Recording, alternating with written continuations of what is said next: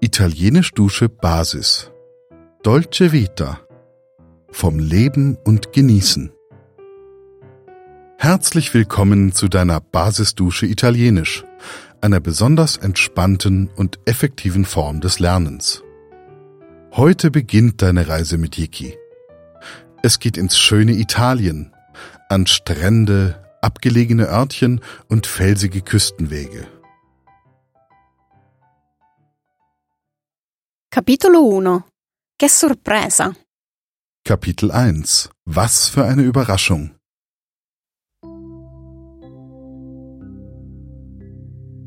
Stell dir vor, die warme Sonne strahlt auf deine Haut, du läufst durch ein kleines Städtchen mitten in Italien und um dich herum hörst du überall italienische Satzfetzen. Du tauchst ein in die Melodie der italienischen Sprache und schon startet deine Reise nach Italien. La sorpresa. Die Überraschung, La sorpresa. Che sorpresa! was für eine Überraschung. Che sorpresa! Pronto? Hallo? Pronto? Ciao Francesca, sono Johannes. Hallo Francesca, hier ist Johannes. Ciao Francesca, sono Johannes. Johannes da Berlino? Johannes aus Berlin? Johannes da Berlino? Come stai? Wie geht es dir? Come stai? Bene, Gut. bene.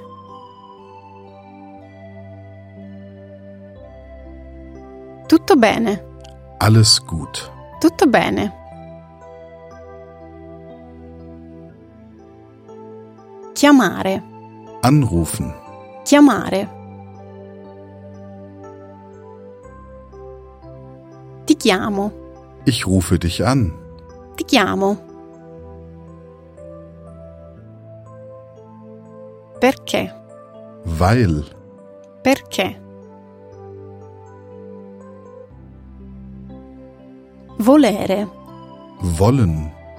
volere. Vorrei, Ich möchte. vorrei. Chiedere, Fragen. Chiedere. Il favore. Der Gefallen. Il favore. Chiedere un favore. Um einen Gefallen bitten. Chiedere un favore. Dire. Sagen. Dire. Dimmi. Sag mir. Dimmi.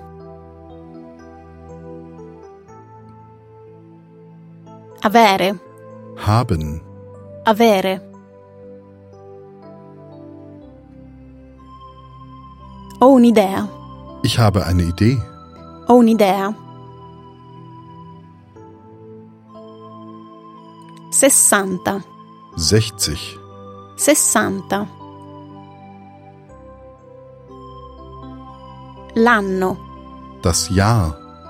L'anno. 60 anni fa, Vor 60 Jahren. 60 anni fa, è uscito il film, ist der Film erschienen. è uscito il film. Uscire, Erscheinen, herauskommen. uscire. La vita. Das Leben. La vita. Dolce, Süß. dolce. La dolce vita, Das süße Leben. la dolce vita. È vero, Das stimmt. è vero. Molto, Sehr. molto.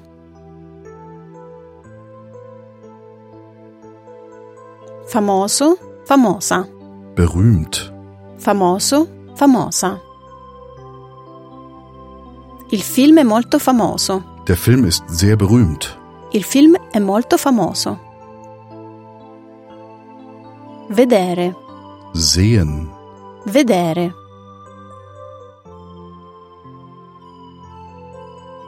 Ho visto, ich habe gesehen, ho visto. Ho visto questo film. ich habe diesen Film gesehen, Ho visto questo film. Di recente, neulich, di recente. Poi, dann, poi.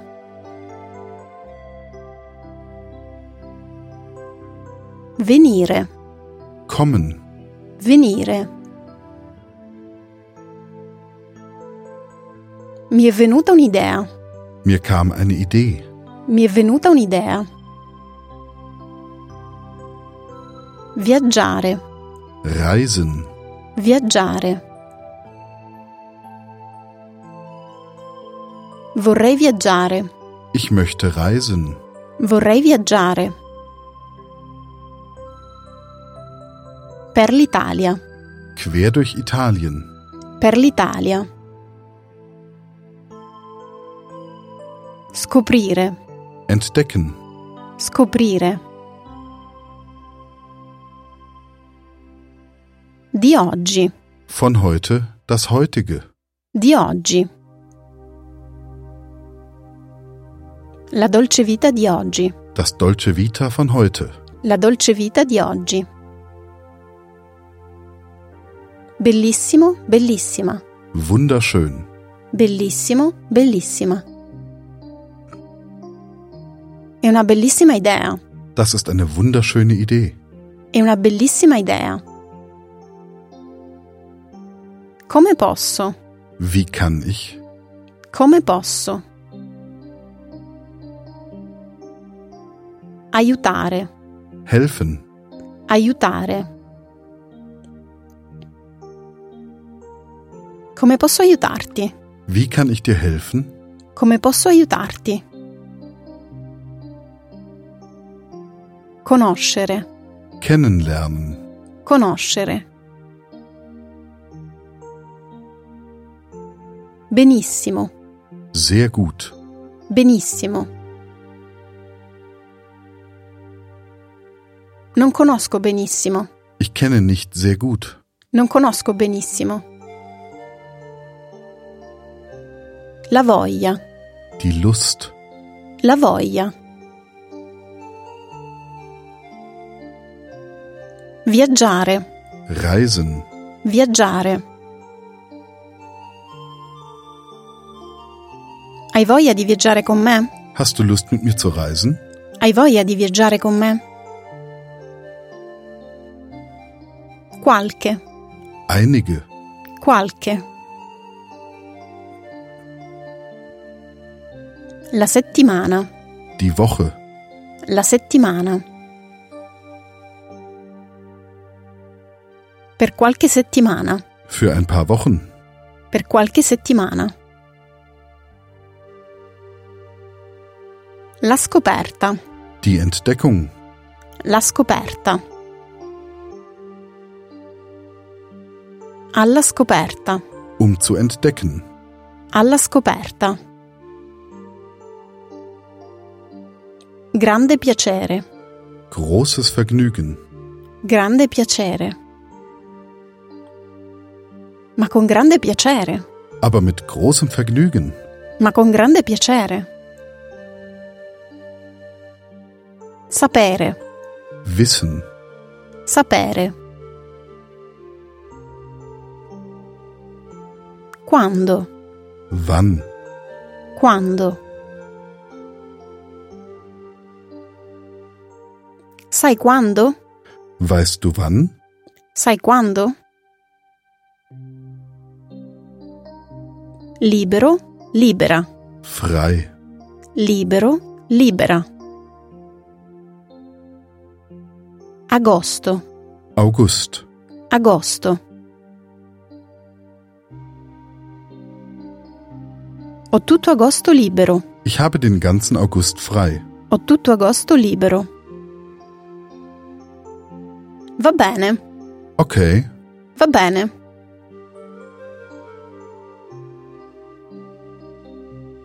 Le ferie, die Ferien. le ferie. Sono in ferie, Ich bin im Urlaub. sono in ferie. Il mese. Der Monat. Il mese. Per tutto il mese di agosto. Für den ganzen Monat August. Per tutto il mese di agosto. Assumere. Einstellen. Assumere. Vorrei assumerti. Ich möchte dich einstellen. Vorrei assumerti. Il viaggio. Die Reise. Il viaggio. Per questo viaggio, Für diese Reise. per questo viaggio. Durante, Während. durante. Va bene anche durante le mie ferie, Das geht auch während meines Urlaubs. va bene anche durante le mie ferie. Mi fa piacere. Ich freue mich. Mi fa piacere. Da dove? Von wo? Da dove? Iniziare, Beginnen. iniziare. Da dove iniziamo? Von wo aus beginnen wir? Da dove iniziamo? Proporre. Vorschlagen. Proporre. Partire, Losfahren. partire. Propongo di partire da Milano. Ich schlage vor, von Mailand aus loszufahren. Propongo di partire da Milano. D'accordo, Einverstanden. d'accordo. Dopo. Nachher. Dopo. Guardare, Schauen. guardare. Il volo, Der Flug. il volo. Dopo guardo i voli, Nachher schaue ich nach Flügen. dopo guardo i voli. Arrivare. Ankommen. Arrivare. Ti dico quando arrivo. Ich sage dir, wann ich ankomme. Ti dico quando arrivo. Più tardi. Später. Più tardi. Chiamami più tardi. Ruf mich später an. Chiamami più tardi. Grazie mille. Vielen Dank. Grazie mille. A presto, ciao. Bis bald. Tschüss. A presto, ciao.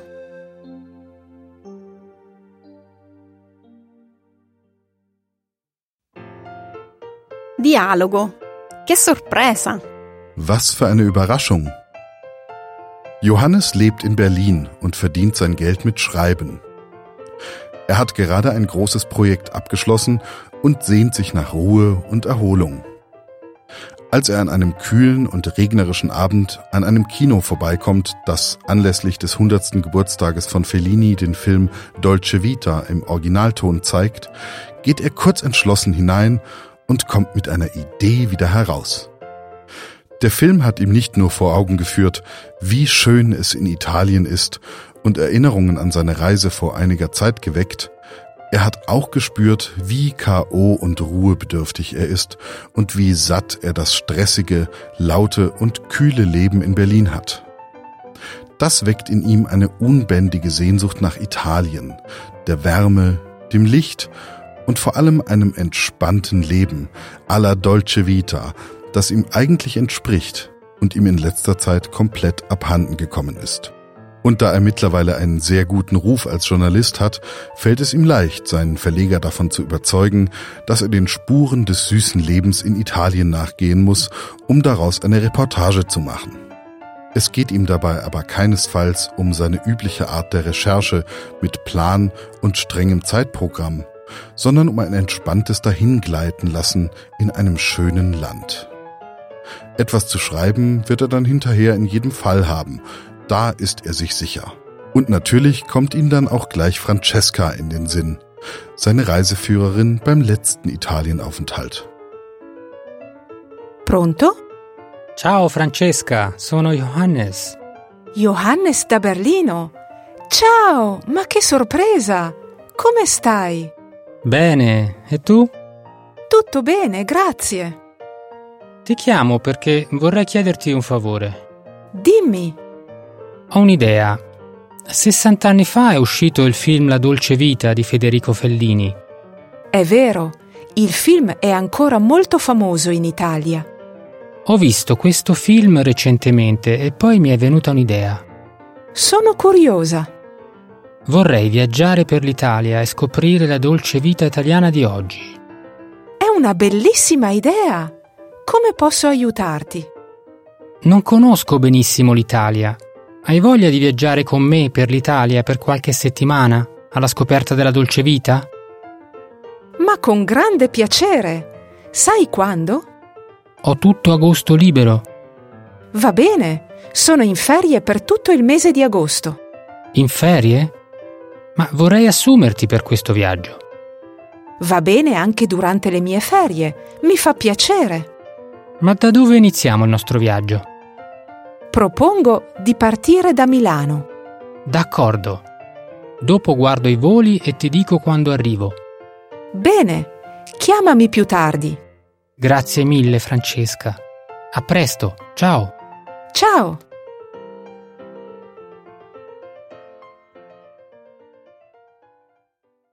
Sätze zum Nachsprechen. Es folgen nun einige Sätze mit Pausen zum Nachsprechen. Versuche dabei einfach, den wundervollen Klang und die Melodie der italienischen Sprache aufzugreifen.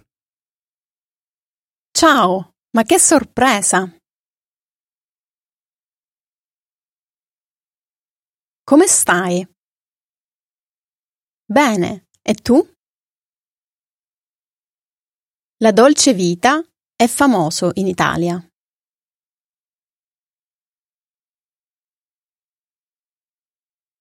Ho visto questo film. Sono curiosa. Vorrei fare un viaggio. È una bellissima idea. Come posso aiutarti? Non conosco benissimo l'Italia. Hai voglia di viaggiare con me? Ho tutto agosto libero. Da dove iniziamo il nostro viaggio?